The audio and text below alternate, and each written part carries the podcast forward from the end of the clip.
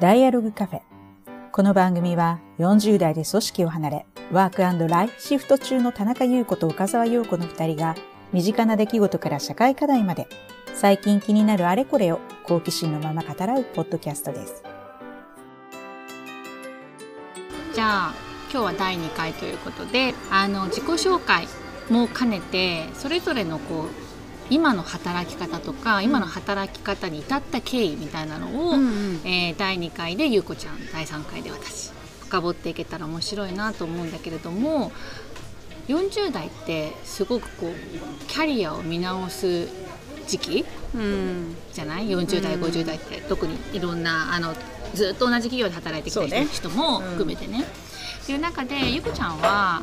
すごく新卒時代から戦略的にキャリアを築いてきたように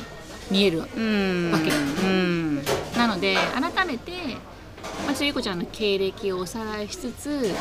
まあ、なんでそういう選択をしてきたのか、うん、結果としてそうなのか、うん、かなり戦略的に描いてきたのか、うん、っていうのを聞いてみたいなと思います。はいえっとですね、まあ、新卒でトヨタ自動車に、まあね、陽子ちゃんの同期だったんだけれども、うん、トヨタは4年勤めてでその後、えーと、AT カーにアメリカ系のコンサルティング会社に転職をして、えー、3年ぐらいあの、まあ、アソシエイトですね、うん、として働いて、うん、でその後ジュピターショップチャンネルっていうあのまあ、商社と外資の合弁でできた会社で、経営企画とか事業開発みたいなことを、えー、5年半ぐらいやって、でその後おもう一回カーニーに戻って、えー、次はマネージャーで3年弱ぐらいあのコンサルで働いて2014年の4月に、えー、クラウドワークスに、まあ、ジョインしたっていう感じですね。うん、でクラウドワークスは入った時はまだあの本当創業して2年半ぐらいだったんで、うん、まあ IPO ももちろんしてないしそういう会社にあの執行役員として入ってで、まあ、これから IPO するぞっていう、うん、あのふうには考えていたんだけれどもその IPO するにあたってその先の中長期のあの、まあ、成長戦略みたいなものを、まあ、考えてそれをその投資家にコミュニケーションしていくとか、あとあのクラウドソーシングっていう、まあ、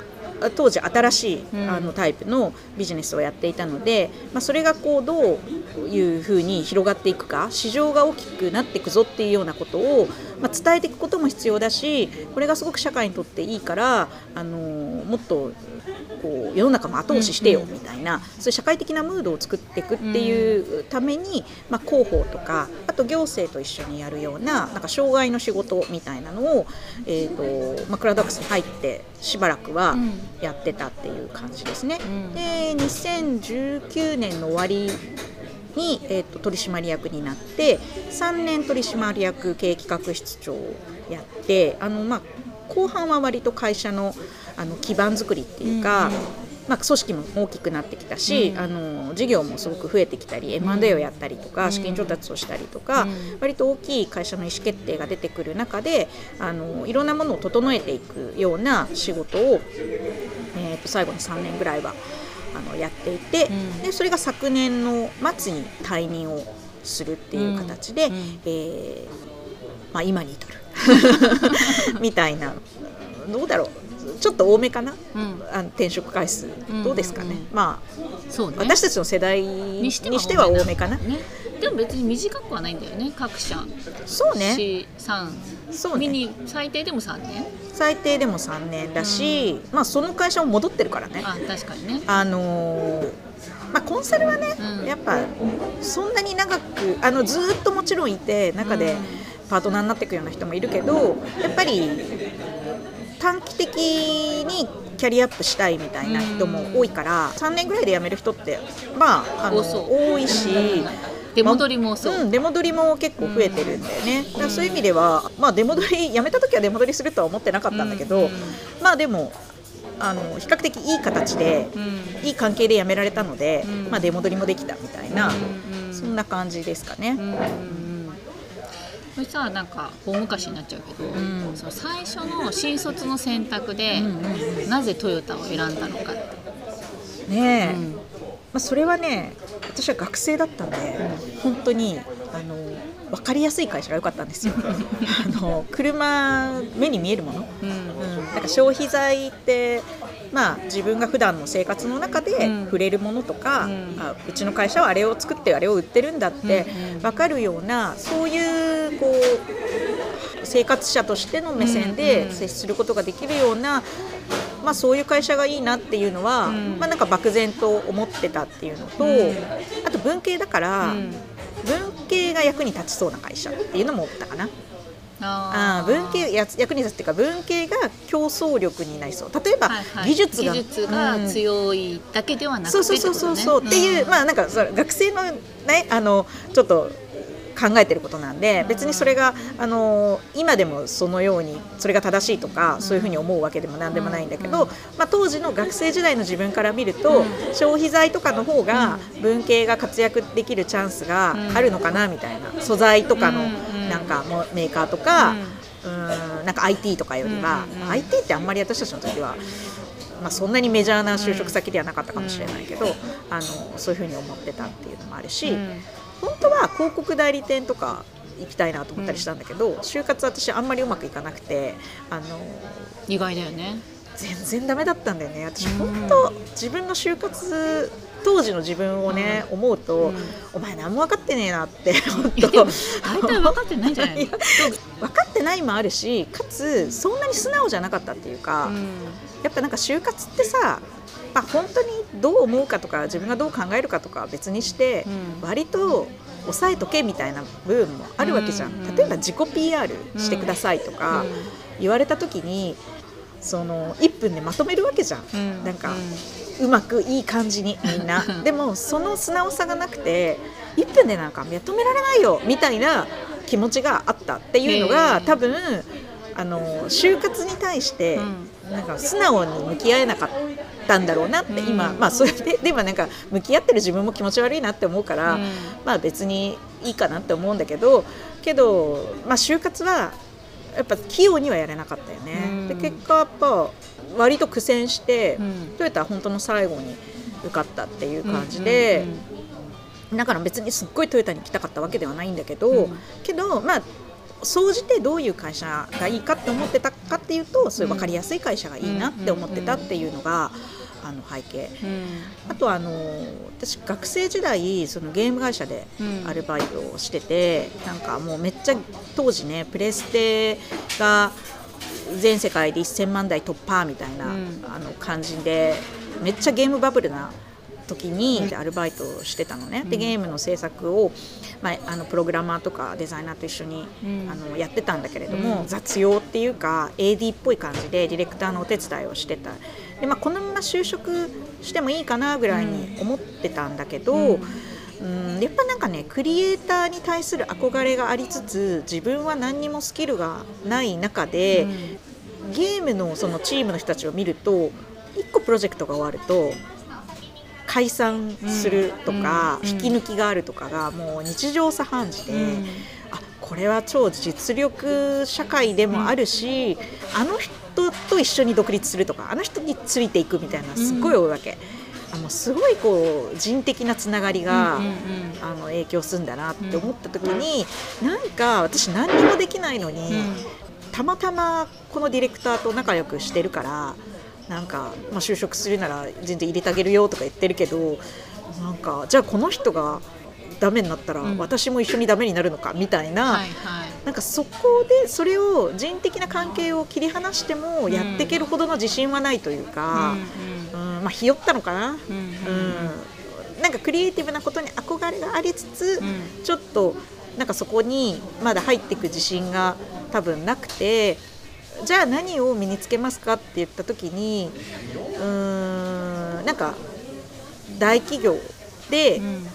ビジネスの基本みたいなこと、うんうんうん。世の中の仕組みみたいなものをちゃんと勉強した方がいいのかなっていう気持ちもあって、うんまあ、トヨタみたいな分かりやすい、うんなんか日本企業に就職したっていうのはまああるかなっていうふうには思う。うん。えゆうこちゃんの中でさなんかこう自分にスキルとか力とかこうなんか身につけたいみたいなこう欲求とか危機感とか、そういうのってこう学生時代からあったの？うーんそうね。スキルっていうかまず私は会社員にすごくなりたいとは思ってなかったっていうのが大前提なのね、だからいつかは、まあ、さっきもクリエイターの人たちと一緒に仕事することが楽しかったっていう話もしたんだけれども、うん、なんかクリエイティブなことがやりたい、うんうん、自分の力自分個人として何かやりたいっていう、うん、その気持ちはなんかバクとしてあって、うん、だからそういう意味ではなんか自分はスキルというか武器というかそういうものがないと、うん、当然個人としてはやれないよねっていう、うん、でも何もないから、うん、学生の時自分は何もないって気持ちがあったから、それを身につけるならもう会社員になるしかないなっていう、組織に入るしかないなって思ってたっていう感じかな。ね、実際トヨタに入ってみて、どうだったの？なんだろうな。トヨタに入って良かったことは、やっぱものづくりというかメーカー、しかも自動車ってさ、物理的にもすごくいろんな要素でできてるじゃない、そのその精密機械だからさ、やっぱそれを一個一個設計して作ってるっていう時点で関わってる人がめちゃくちゃいるから、ね、企画して設計して調達して製造してあの売るっていう、このプロセスの中にめっちゃいろんなスキルの人たちとか、いろんなその立場の人たちが関わってる、それ内外含め、なんかそこをやっぱり自分自身が仕事の中で、まあ、割と私マーケティングというかその市場に投入する最後のプロセスみたいなところをやってたから、うんうん、あのエンジニアのねチーフエンジニアともコミュニケーションするし、あのディーラーの人たちともコミュニケーションするっていう意味では、割とこう製造ものを作って売るっていうプロセス全体を少しずつ関わる部分があって、うん、あこんなにいろんな人たちがいろんな価値観でこう関わってるんだなっていうこと、うん、なんかそれを学べたというか体験できたこと自体がやっぱすごく面白かったし、なんか世の中ってこうやってできてんだなみたいな。はいはいはい、なんか物ってこうやってできてんだなみたいな、うんうんうん、なんかがなんかなんていうか想像もしないっていうかね、うん、うん、そうだよね。なんかその部署一つとってもあこんな仕事があるんですかっていうかそうそうそうそうその配属希望とか例えばその入社前とかに、うんうん、就職の面談とかでも、うん。ね、どんな仕事したいかとかって言言ったりするじゃない？言うね。でも本当に知らなかったんだなって思うよね。いやそうそうそうそうなの。あの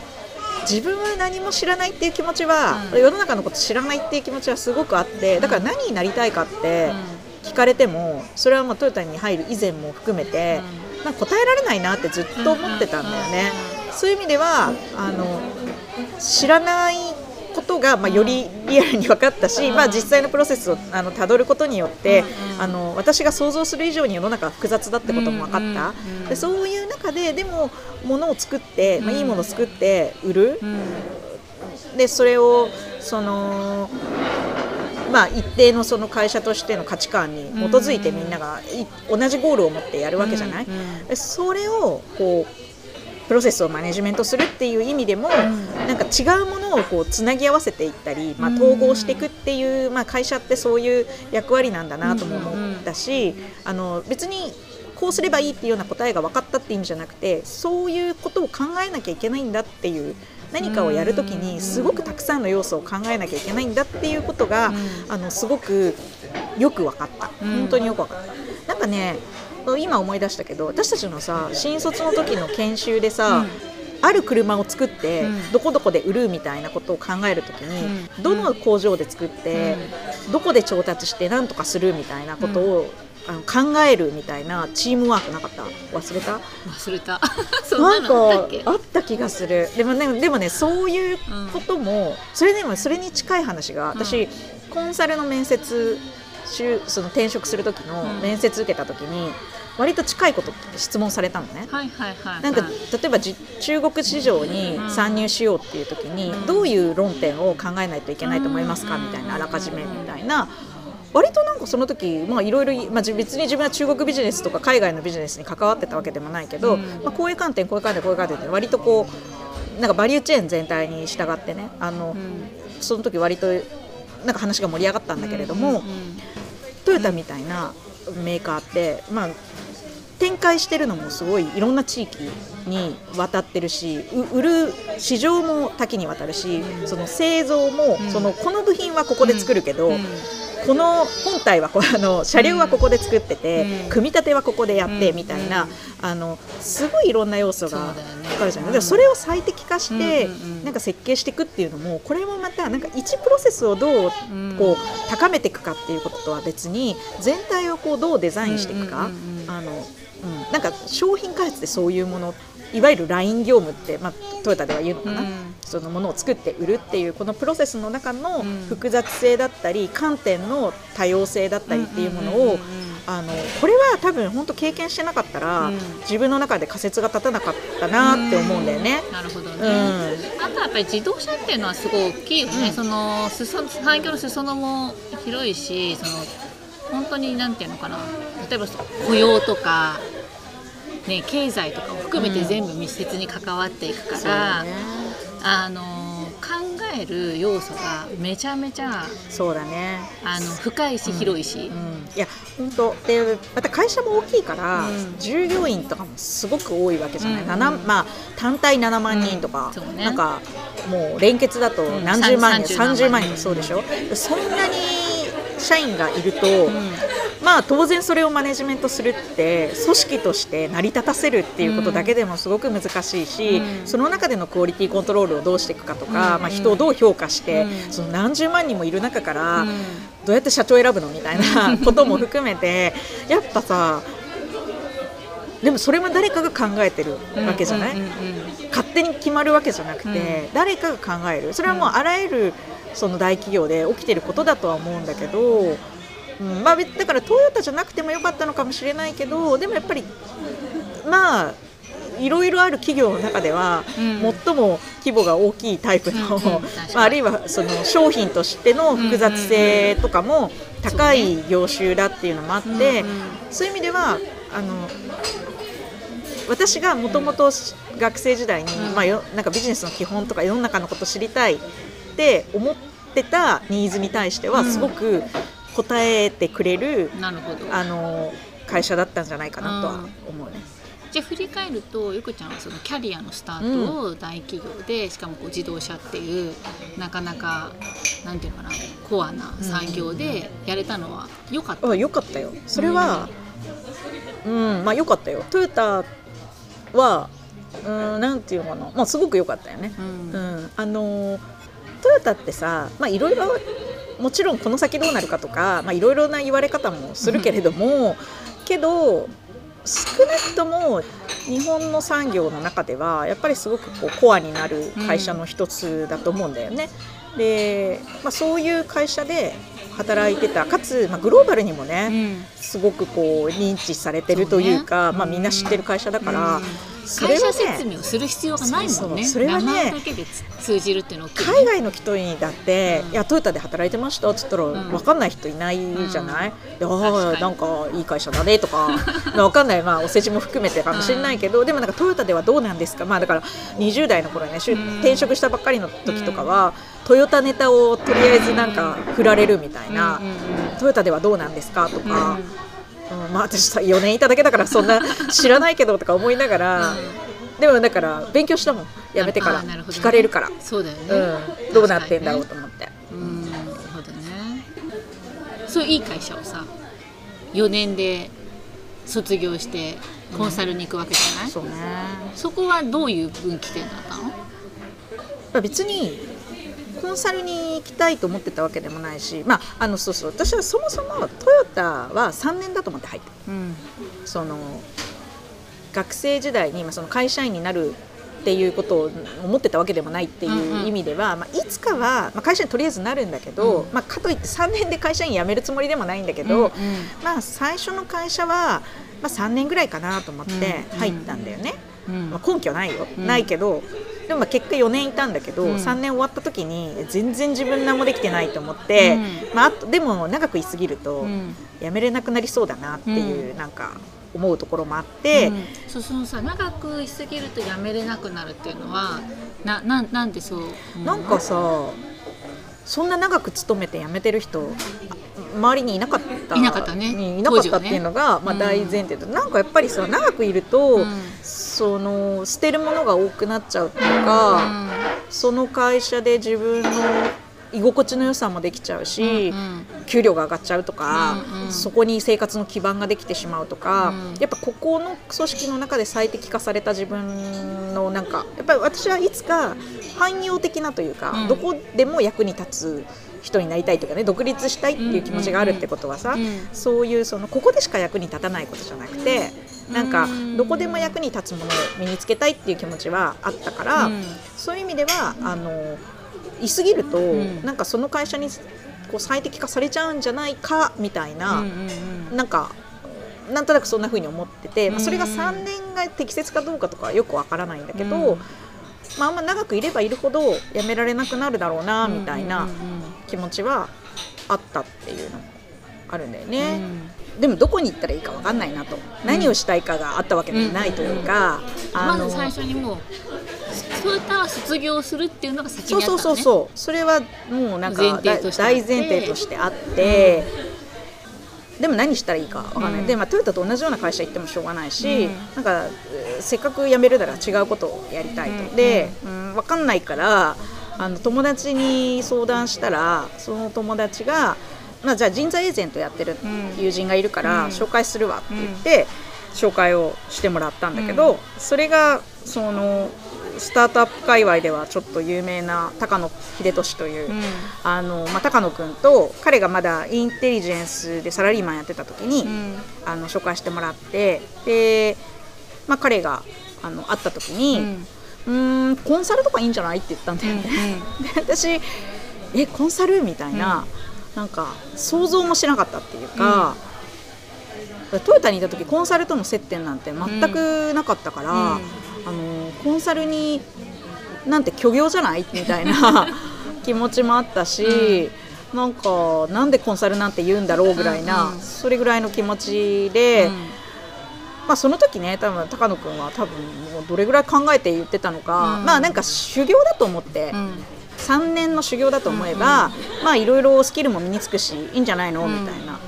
うんそうかみたいに、でもコンサルっていうその仕事そのものに対する自分の納得感というか、うん。なんでこんなものが世の中に必要なんだみたいな、うん。うんトヨタみたいにねなんかまあちゃんとしたというか、うん。うんそういう会社だったら、うん。コンサルなんてなくたって全然問題ないじゃんってって思うけどでもあんな高いフィーを払って。高いよね。そう雇ってるっていうか頼んでるってことは、なんか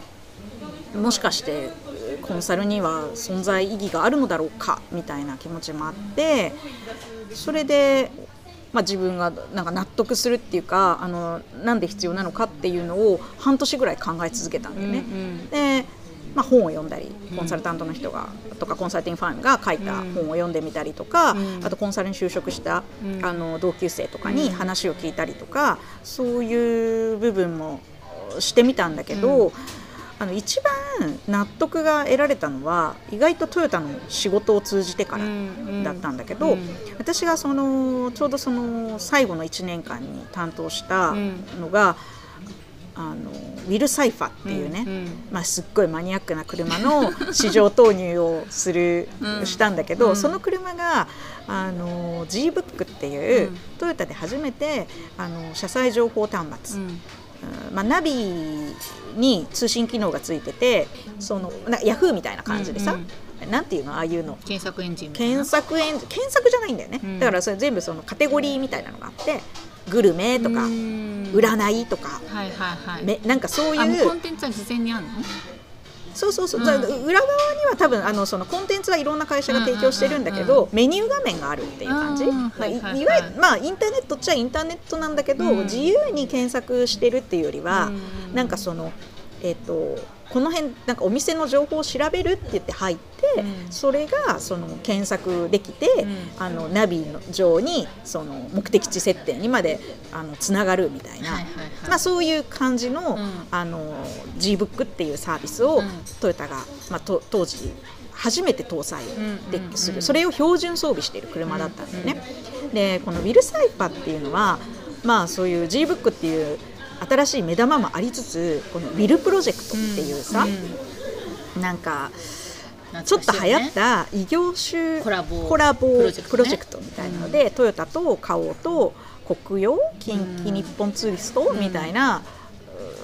大企業がウィルっていうこうブランドの中であの車だったり、うん。家電だったり、うん。なんか旅行商品だったりを発売するっていう、で統合してマーケティングをしていくっていうそういうプロジェクトがあったんだけど、でそれをこう若者ターゲットにね。そうそう、ん。それの第3弾だウィル・サイファは。でウィル・サイファはあのトヨタの中でも VVC っていう社長直轄の組織があって、まあ、商品企画的な感じなんだけどあの、まあ、その WiLL プロジェクトをけん、まあのなんか事務局的な、うんうん。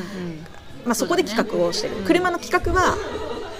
VVC がやってる、でバーチャルベンチャーバーチャルベンチャカンーカンパニー。がやっていて、うん。ででも車そのものはあれはヴィッツベースだったから、うん。NBC シリーズ、うんうん。あのヴィッツとかファンカーゴとかっていうような、ああいうこうトヨタのこうコンパクトカーの,、うん。あのベースを使ってたから普通にあの第三車両開発部で作っている、で G ブックの車載端末は、えーナビそのものは第三技術う電子技術部があのハードウェアを作っている、うん。でそこで動くソフトウェアは e トヨタ部っていう、まああの当時ね。そうトヨタ秋夫さんがね、うん。当時その直括してたまだまあ秋夫さん社長じゃなかったけどあのそういうこう鳴り物入りの部署があって、えっと、そこが、うん。そのまあウェブサービス的な部分、うん。ソフトウェアのところはやっていました。でそれをまあ私はカローラ店営業部っていうところで、うん。カローラ店っていうディーラーで売るっていうことをやってたんで、うん。あのまあ、めっちゃプレイヤーが多いわけよ、うんうんもういろんな人が関わってるわけ、うんうん。それで車って普通はもう発売する1年ぐらい前からもう完全にあの発売何ヶ月前に何するみたいなのがかっちり決まってるじゃない、うん。発売準そうそう備プロセスがね。発売準備プロセスが決まってて、うん。それにのっとってやれば、うん。まああの新卒でもやれるっていうか、そういう、まあ、それぐらい完成されたものがあるんだよね。うんで特に販売しようって言って実際に売るその車のそのスペックとか装備とか、うんうんなんか色のラインナップとかも含めてそういうのは半年前に必ず確定するのよ、うん。そうしないとあの認可も許認可を取らなきゃいけないしかつその製造のラインを作る時間が必要だから、まあ、それぐらいのスピード感なんでね。半年前には確定してますでも車はそれで進むんだけどその G ブックっていうのはソフトウェアであり、うん。なんならウェブサービスだから、うん。半年前に使用が確定するわけもないわけ、うん。で私はだから半普通は普通の車の発売準備のプロセスをたどっていって、うん。半年前には装備があのスペックが確定しているものとして、例えばカタログを作りますとか、うん。営業マニュアルを作りますとかっていう時に、この商品は何ができるんだっていうことを、あの調べたらん。分かんないと。うん、G ブック何できるのかわからない。こんなことやこんなことやこんなことをしたいと思ってるみたいなのがあるんだけど まだ物はないし、ん。リリースのタイミングでどこまでの装備にあのスペックになるかは、う現状ではわからないし、うん。って言われてえこんなんじゃん。説明できないじゃんって営業マンにどう説明するのか、うん。お客様にどう伝えるのかカタログも作れないわって思って、なんかめっちゃ困ったって思って、イートヨタ部の人とかに話聞きに行って、もうせめてこれとこれだけは決めてくれみたいな。でもなんか私が、まあ、最後そういうプロセスの中にいて、まあ、大騒ぎしたんだけど、ん。大騒ぎするまで誰も私新卒さん4年目だよ。でもみんな誰も、うん。大人たちは誰も気づかないし、うん。なんか私がその話を上司にしても、うん。あんまり理解してもらえなかったんだよね。うん。できるものっていう大前提に立ってるからってこと？なんだろうね。できるものも何も、うん。こんな問題が起きてますっていう話をしたら、うん。これはね結構ちょっとショックだったんだけど、うん分かった。それは確かに大変かもしれない。問題かもしれない。でもそれで何か問題があったとしてもお前の責任じゃないって言われたの、ななるほど。私はこれはね結構ショックだったんだよ、うん私私はそんな話してないと。そうだね。そうだね。そう。私のそういうことじゃないよね。そういうことじゃない。私の責任かどうかとかそんな話じゃないと。確かうん。でもまあサラリーマンだなってちょっと思ったよね。うん。なんかそんな話じゃなくて、私これはお客様にね こうこれをもとに何これを商品は何なのかわからない中でどうやって営業マンは売るんだと、んうんうん。ディーラーの人は売るんだとどうやってお客さんは何だと思って買うんだとこの車を、うんそれがうその責任は会社が全体の問題であり、うそれがね伝わらなかったらその車の魅力だって伝えられないわけだしね。そう。だからうん。まあなんでそういうふうにねその時その上司が言ったかは分かんないんだけど、うん。まあなんかそんな調子まあいまいち理解してもらえなかったの、うん。私が、うん。なんかこれは問題だって言ってることが、うん。でその時にそうかってこういう時にもしかしてコンサルって意味あるんじゃないって思ったっていうか、もう車を作って売るっていうプロセスはうん。完全に、まあ磨磨き上げられたものがあるわ、うん。何十年かけて作られた、でトヨタがさものあの車を売って売れば作って売ればねある程度売れちゃうわけよ、うん。もうそのディーラーのネットワークもあるし、まあ、めちゃくちゃマーケティングコストもかけるし、うんなんかまあコスト管理もしっかりしてるし、うん。成功しちゃうんだけど、うん。でもちょっと違う要素が入ってかつその少し真新しいとかじゃなくて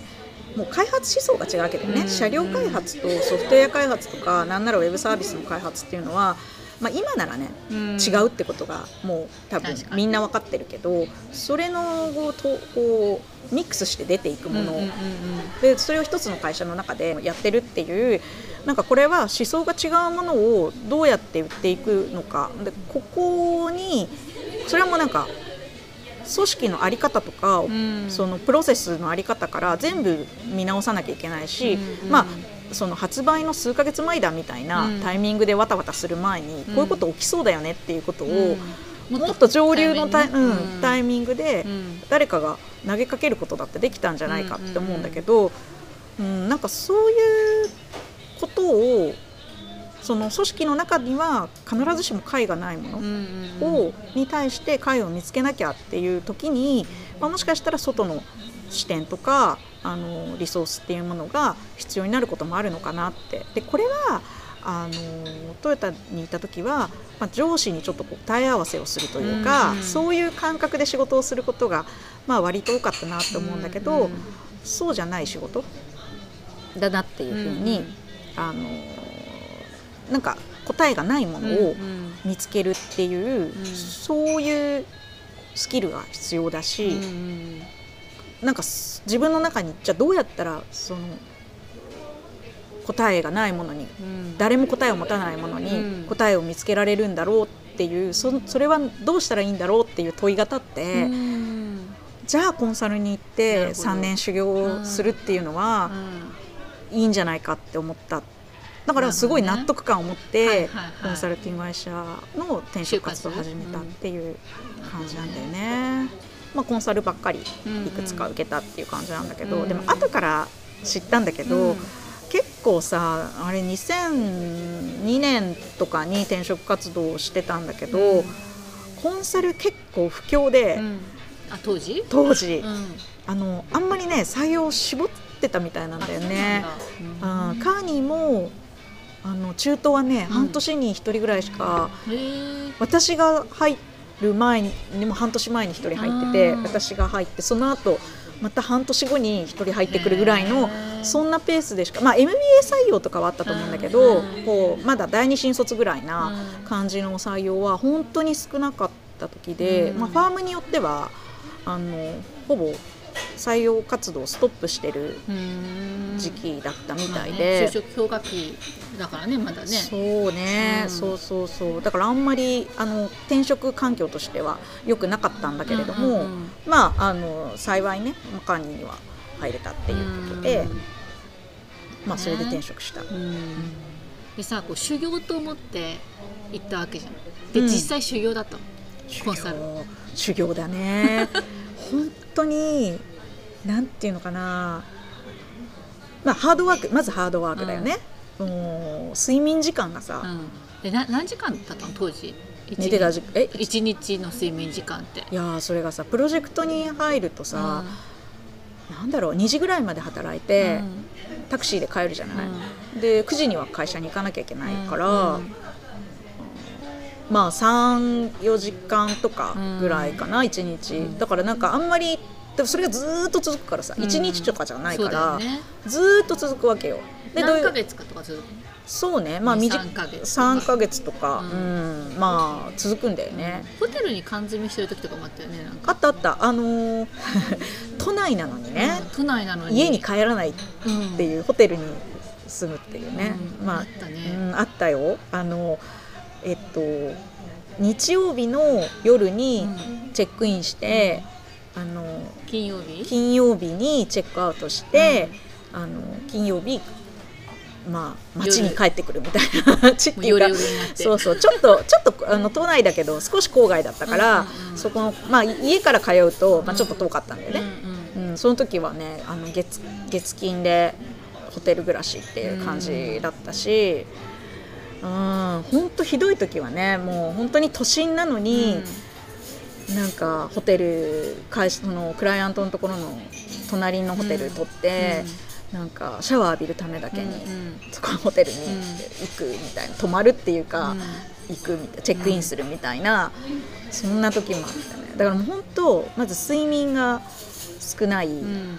なんかもう常に精神的に張り詰めてる、うなんかねもうハードワークもあるんだけどやっぱ難しいんだよね。う、ん。うん、なんか本当トヨタ時代にはさトヨタ時代だってもちろん大変なこともあったと思うんだけど、うんまあ、ずっと続くことはないっていうことと、まあなんか頑張ってやればなんとかなるみたいなことが多かったけど、まあ頑張ってもどうにもならないんじゃないかっていうなんかいつもその恐怖があるんだよね、はいはいはい。これを乗り切れるだろうか、うん。乗り切れるだろうかみたいな、もうすごく張り詰めてて、うん。だからなんかもう私は記憶がないけど、うん。当時なんか、ね、コンサルで働いてた時の私を知っている、当時さって言って、うんなんか神様に祈ってたよみたいな。なんかお願いしますみたいな。私こんなに頑張ってるから許してくださいみたいに祈ってたよって言われて、そっか祈るぐらいしんどかったんだなと思って、うんうんでも確かになんかなんかさ、うん。あの交差点で信号待ちしてる時にさ、うんうんあれ？地震起きた？って思うんだよね、で地震は起きてないんだよね、うん。私の脳内だけでうん。地震が起きてるわけ。う ん何が起きてるの？だからめまい。毎日はいはいなんか寝不足だからなのか何なのか分かんないんだけど、ぐらーって世の中がこう動くみたいなのがだから本当命を削ってうん。